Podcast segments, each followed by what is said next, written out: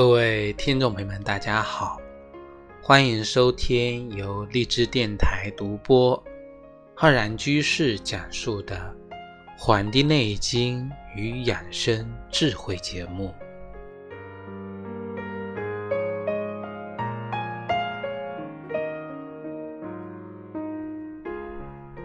本期节目呢，要跟各位听众朋友分享我们节气养生的知识。我们啊，迎来了我们今年的这个大暑节气。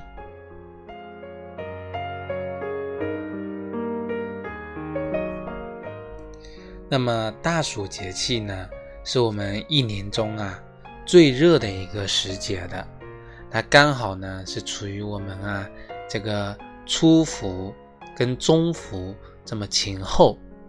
我们讲啊，六月中小大暑者。就极热之中，分为大小，初后为小，万后为大，啊，那么我们炎热的阳光呢，给我们啊又一轮这种季节的感受。那么田野里面呢，生长着这个蝉啊，也开始这个鸣叫，青蛙呢也在那里这个敲锣打鼓。这个时候啊，秋即将开始分明，夏天呢也迎来了它最后的这么一个盛宴。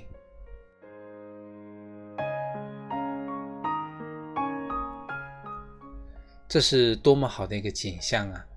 我们今年的这个大暑节气呢，是在我们的这个七月二十三号。我们古人啊，把大暑分为三候：一候叫腐草为引，二候呢叫土润如暑，三候呢叫大雨时行。说的是啊，这个腐草为引，这个萤火虫啊，现在是一个非常呢珍贵的这个昆虫了，我们很少啊能在这个乡间田野上看到。那么萤火虫呢，分为两类，一个是水生的，还有一类是陆生的。陆生的这个萤火虫呢，会把自己的这个卵啊产在这个枯草上面。那么到了大暑节气的时候呢，这个萤火虫的卵呢就孵化出来了。所以呢，古人会认为说这个腐草为引，认为呢这个萤火虫是这个腐败的草啊变成的。那么第二候呢，说这个土润如暑，天气呢开始变得非常的闷热，那么这个土地呢也变得非常的这个潮湿。三候说的是啊，经常会有大的这个雷雨出现，这个时候呢，大雨呢使这个暑湿减弱，那么天气呢在我们的这个后五日的后五日，那么开始呢。像立秋啊，这个节气过渡。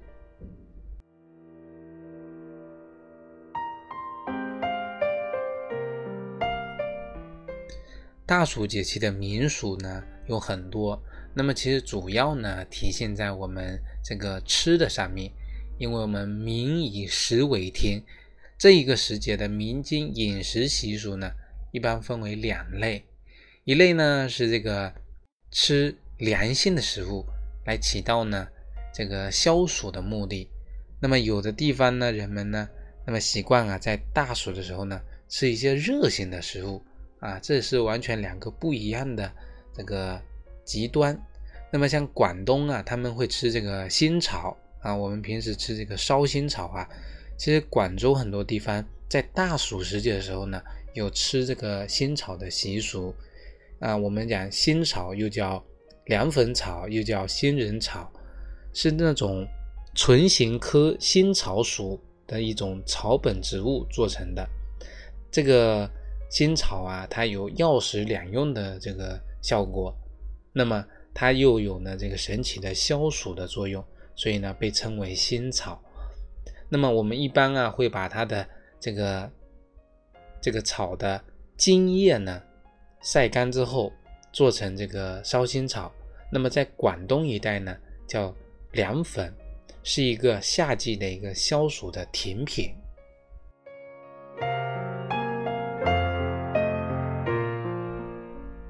那么在福建的莆田一带啊，莆田一带，那么这里的人呢，到了大暑时节呢，会吃一些热性的，比如说吃荔枝，吃这个羊肉，还有这个米糟这样的一个习俗。那么这个呢，在那当地啊叫做过大暑。像这个荔枝啊，这个营养丰富，那么吃了之后呢，滋补身体。温汤羊肉啊，也是当地的一个风味的小吃啊，高级的一个菜肴。还有这个米糟，它是将这个米呀、米饭拌活了之后呢，加入这个米曲，让它发酵啊，熟透了，做成这个米糟。到了大暑这一天，把它呢切成一块块。啊，再加入呢红糖，煮起来吃，据说呢可以能够大补元气。那么在大暑啊到来的那一天，那么这个莆田这一带的人呢，亲朋好友之间，经常呢用荔枝跟羊肉啊作为一个赠送的礼物。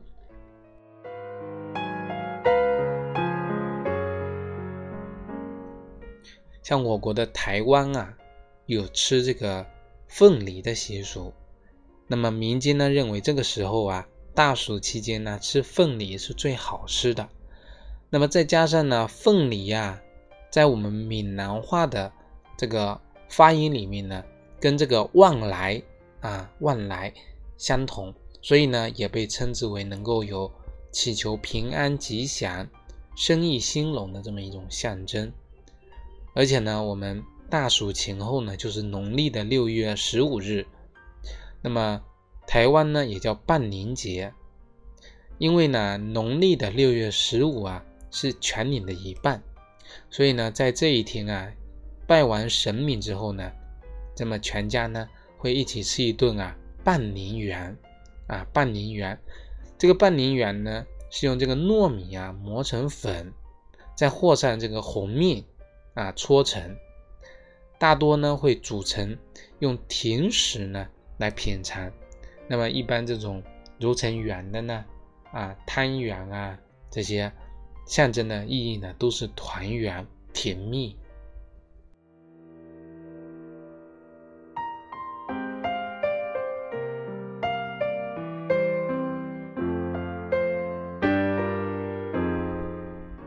那么我们讲完了大暑节气的。啊，特点以及我们的各地的一些风俗习惯，那么我们呢，跟各位听众朋友来讲一讲，到了大暑节气之后啊，我们如何进行这个养生？那么呢，我将分为四大点来为大家介绍。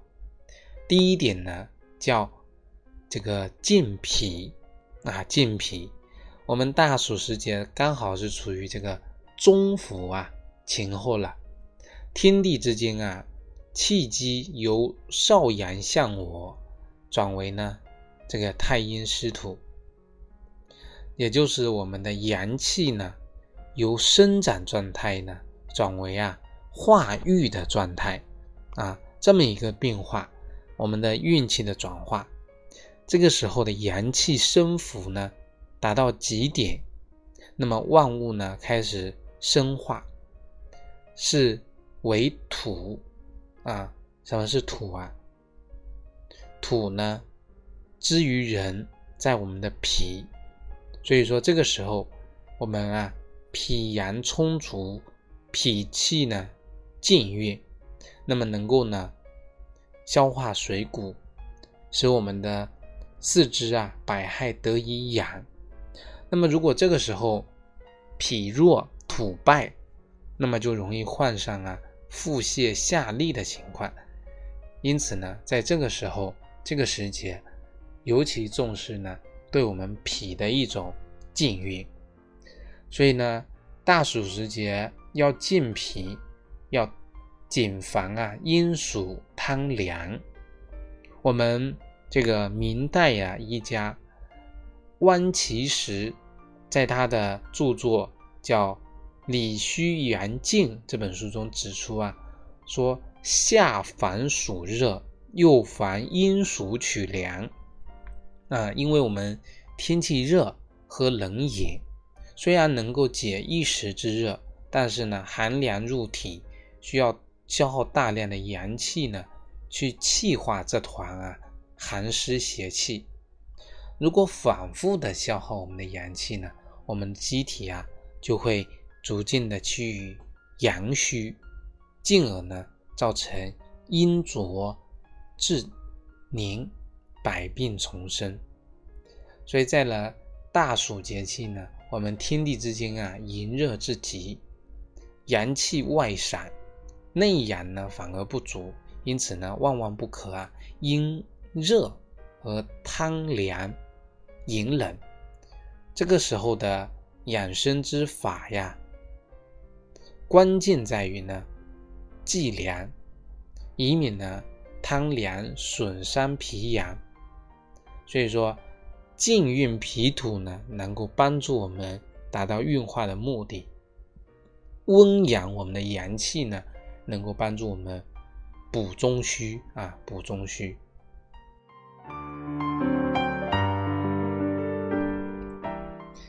所以这个时候呢，鸭肉是我们大暑时节进补的佳品。我们民间讲啊，说大暑呢，老鸭肾补药，因为鸭肉啊性凉味甘，能够呢滋五脏之阴，清虚劳之热，补血行水，养胃生津，起到呢止咳息津的目的，是我们大暑时节呢不可多得的滋补善品。被古代的医家啊称为妙药，在大暑时节吃老鸭，能够呢阴虚不见燥，阳虚不见冷，是能够起到呢补益脾阳的目的的。那么除此之外啊，像扁豆、薏仁呢，都有非常好的健脾作用，是我们脾虚患者在夏日的饮食食疗的佳品。为了健脾、养护我们的脾阳呢，在艾灸上面啊，我们可以灸我们的太白穴，因为呢，艾灸温阳，特别适合养脾。我们的太白穴呢，在我们的脾经上面，如果能够在脾经当练，也就是我们上午九点到十一点的时候呢，这个这个时候啊，进行一个艾灸，效果会更好。而且呢，脾性啊升清，而胃性呢是降浊的，两者的气机升降啊，养脾之升，同时呢要养胃之降，啊，不然的话胃呢会往上翻滚，所以这个时候呢，灸我们的太白穴，助我们脾性升清，还得去艾灸我们的。胃经的足三里穴，使得我们的胃气呀能够下降，从从而呢达到健脾养胃、化湿理气的目的。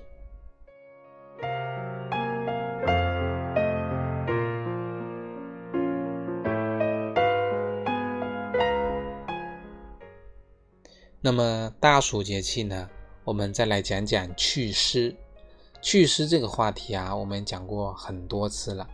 因为呢，在盛夏炎热的时候呢，会下降，水气上腾，那么我们湿气充斥啊，这个时节呢，感受湿邪呢，非常的比较明显。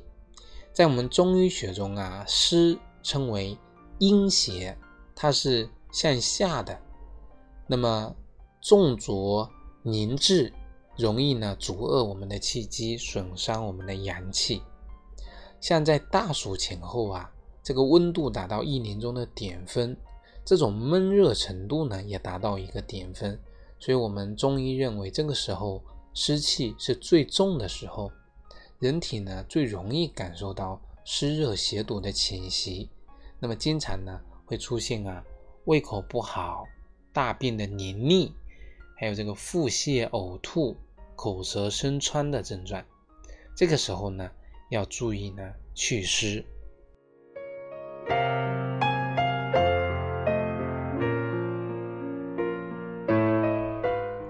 一般啊，体内湿气重的人，大多是饮食油腻、缺乏运动的，所以这些人呢，经常会感觉身体的沉重、四肢无力，不愿运动啊。但是呢，越不爱运动啊，体内淤积的这个湿气呢就越多，久而久之呢，就会导致我们湿气呢攻陷我们的脾脏，从而引发一系列的病症。因此呢。夏季一定要适当的运动，使身体呢时常出汗，这样呢可以促进我们身体的器官的运作，加速我们湿气排出体外。当然了，运动但是不能够过于剧烈，不然呢会损伤我们的阳气。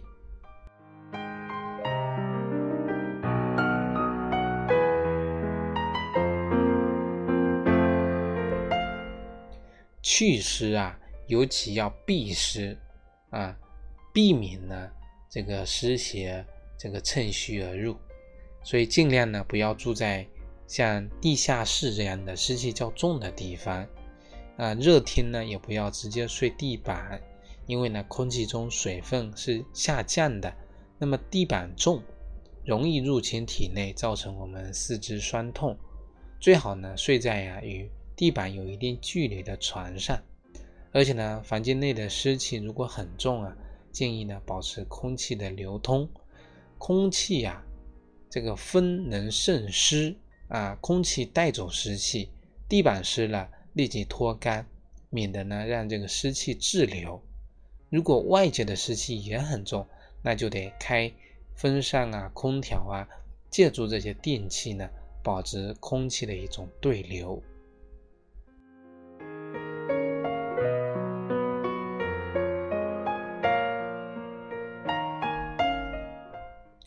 大暑节气呀，暑湿之气较重，那么人呢就容易出现食欲不振、脘腹胀满、肢体困重的情况。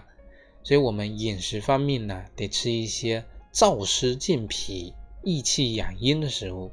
那么，在这里呢，推荐大家呢，可以用橘皮，就是那种新皮加倍啊。我们如果用那种干的橘皮呢，只要十克就好了。如果用新鲜的橘皮呢，就得二十克、三十克。那么适当的呢，加一些冰糖，用开水呢冲泡之后啊，代茶饮用。经常饮用啊，能够起到呢理气开胃啊、燥湿化痰的作用。而且呢，体湿的人啊，可以用薏米红豆汤或者锅巴来解决。我们。这个喝上一阵子这个薏米红豆汤之后呢，再喝一点小米粥来补补我们的脾胃，那么久而久之啊，能够起到健脾，这个湿气呢，自然而然的就能够化解开。有的人呢喜欢吃这个猪肉，这个猪肉啊，鱼生火，肉生痰，猪肉性味辛寒，是助痰的。那么肉吃多的呢，能够导致痰湿，所以说长期吃这个大米饭，用这个电饭煲啊煲出来的大米饭呢，也容易造成体湿的情况。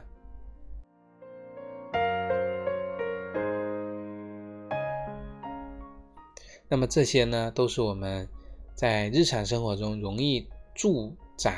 痰湿助长体湿的这些情况，那么我们夏天夏天啊，天气炎热，容易呢潮湿，那么湿疹啊跟湿气有很大的关系，所以呢，在这个季节里啊，湿疹患者很多，一般呢会表现为在皮肤表层出现红斑、小疙瘩、水泡这些情况，而且呢大多比较痒。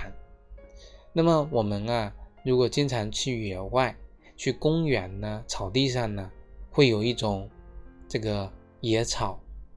我们日常生活中呢，在这个菜场啊，也可以买到的，那就是这个新兴的马齿苋。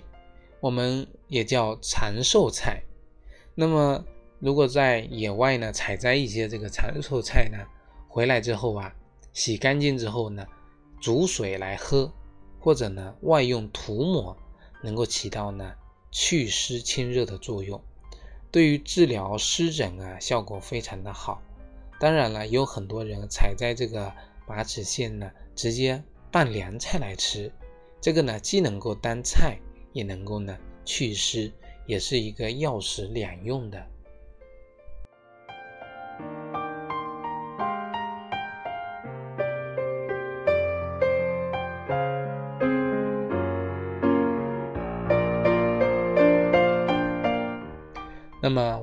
为了祛湿啊，这里呢，我们可以艾灸或者呢去点揉我们的这个四个穴位，一个呢是我们的承山穴。一个是三阴交，还有阴陵泉穴以及我们的足三里。那么这四个穴位呢，能够起到啊健脾胃、助运化水湿的目的。像有的人啊体内湿气很重，那么还可以艾灸我们的这个肚脐处的神阙穴。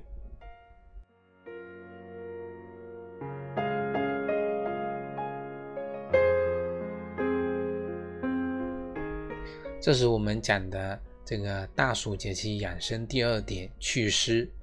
我们再来讲讲这个大暑节气的第三点养生要素啊，叫养心。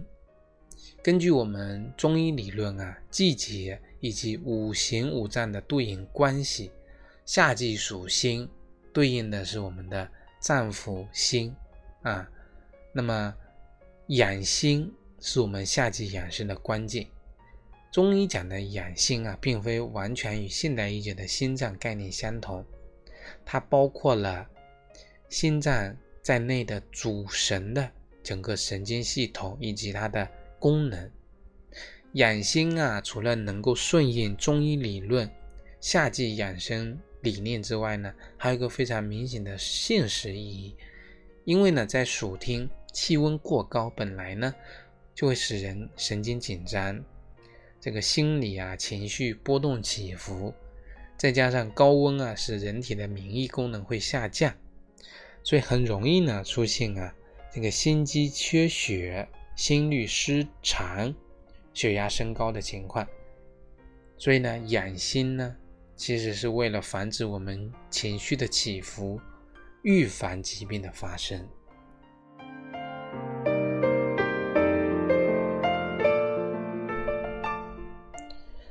夏天养心啊，要做到让心啊静下来。我们讲啊，清心寡欲，讲呢闭目养神，这些呢都是有利于我们心的养护。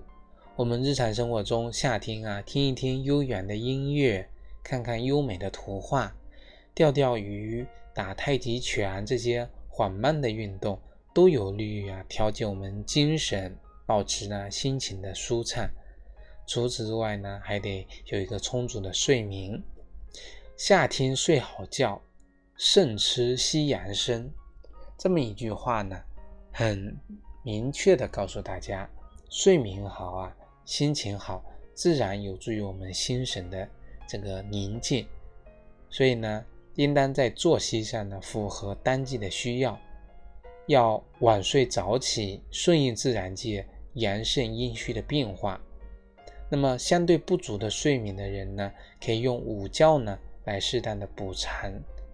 另外呢，愉悦的心情呢是夏天养生的良药。我们讲啊，笑一笑，十年少。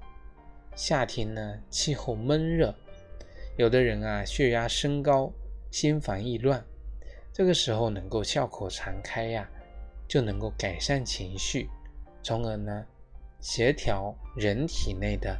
各个脏腑的功能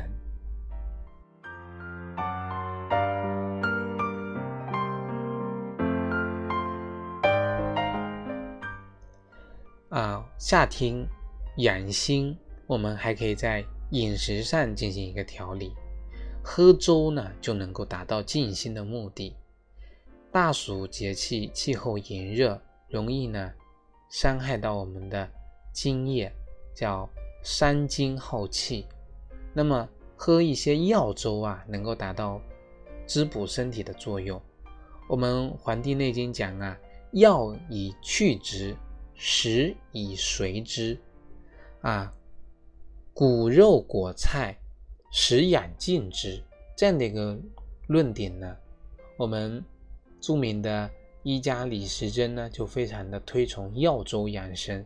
他讲啊，每日起十粥一大碗，空腹虚。骨气并作，所补不细，又极柔腻，与肠胃相得，最为饮食之妙也。这句话说呀，药粥对于像老年人、儿童、脾胃功能虚弱的人呢，都非常的适宜。所以，我们古人叫世间第一补之物呢，乃粥也。日食二合米，甚是。参芪啊，升起一大包。我们日常生活中啊，喝一些粥，比吃一些人参啊、黄芪呢更有效。这个《医药六书》这本书就称赞我们的这个精米粥是滋生化育的坤丹，糯米粥呢是温养胃气的妙品。所以由此可见，古人对粥养人的这个观点。非常的重视，所以说药粥呢，虽说对人身体有益，也不可通用，还是得根据我们人不同的体质啊、疾病啊，选用适当的药物来配制成粥方啊，从而达到满意的效果。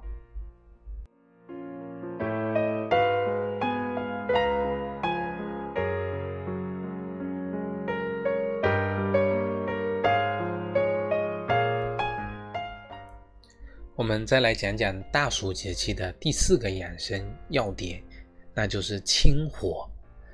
啊，有人说夏季酷热容易上火，但其实大多数情况下，这种上火呢都是虚火造成的。夏天人体的阳气呢，它外浮，从而呢导致中阳的这个进虚，所以说这个时候呢要。养我们的中阳，但我们呢却因为天热和大量的喝一些冷饮凉食，虽然说能够暂时呢解了暑热，但反而伤了我们的中阳。我们中阳一虚啊，这个湿热啊寒湿内阻，这个虚火呢就表现出来了，所以表现为各种各样的上火症状。那么，如果说单纯的针对夏季伏阳在外所产生的虚火呢，我们适度的喝一些酸梅汤，它就能够解决这个问题了。那么，有的人呢会在这个三伏天啊贴这个三伏贴，那么贴了这个三伏贴之后呢，会出现咽喉的疼痛、口干舌燥、头痛、便秘的症状。那么，这个是因为虚火呢。在作祟。我们中医讲，孤阴不生，独阳不长。那么贴三伏贴，温阳益气，也需要呢养阴清热，这样子呢才能够达到阴生阳长，阴平阳闭，无忧无患。那么这个时候呢，就可以用到我们的酸梅汤了，因为这个酸味呢，能够收敛我们的火性。这个乌梅呢，能够达到养阴生津、止渴的效果。那么像很多夏季呀，喝醉酒头痛，出现了头干头啊头痛啊头疼啊口干舌燥啊，这个烦躁不安呐，喝一杯这个酸梅汤、乌梅水，都能够缓解症状。那么有的人啊，这个睡觉前喝点酸梅汤。或者呢，这个白萝卜汤啊，都能够起到呢这个领阳助眠的这么一个效果。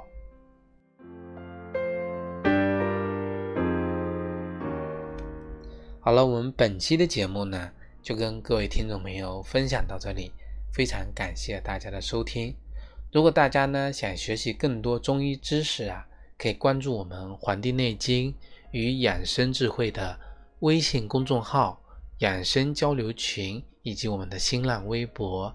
如果想学习更多中医知识的话呢，可以在我们网易云课堂搜索“中医基础理论”和“中医诊断学”的课程。